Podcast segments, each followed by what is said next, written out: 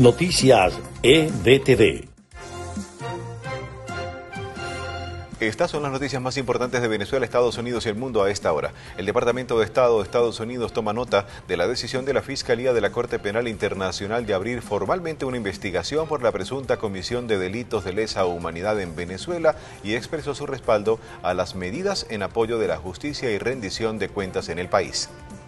De acuerdo con el senador Marco Rubio, el presidente de Estados Unidos Joe Biden no puede ceder ante el alivio de las sanciones para lo que calificó como el narco régimen de Nicolás Maduro.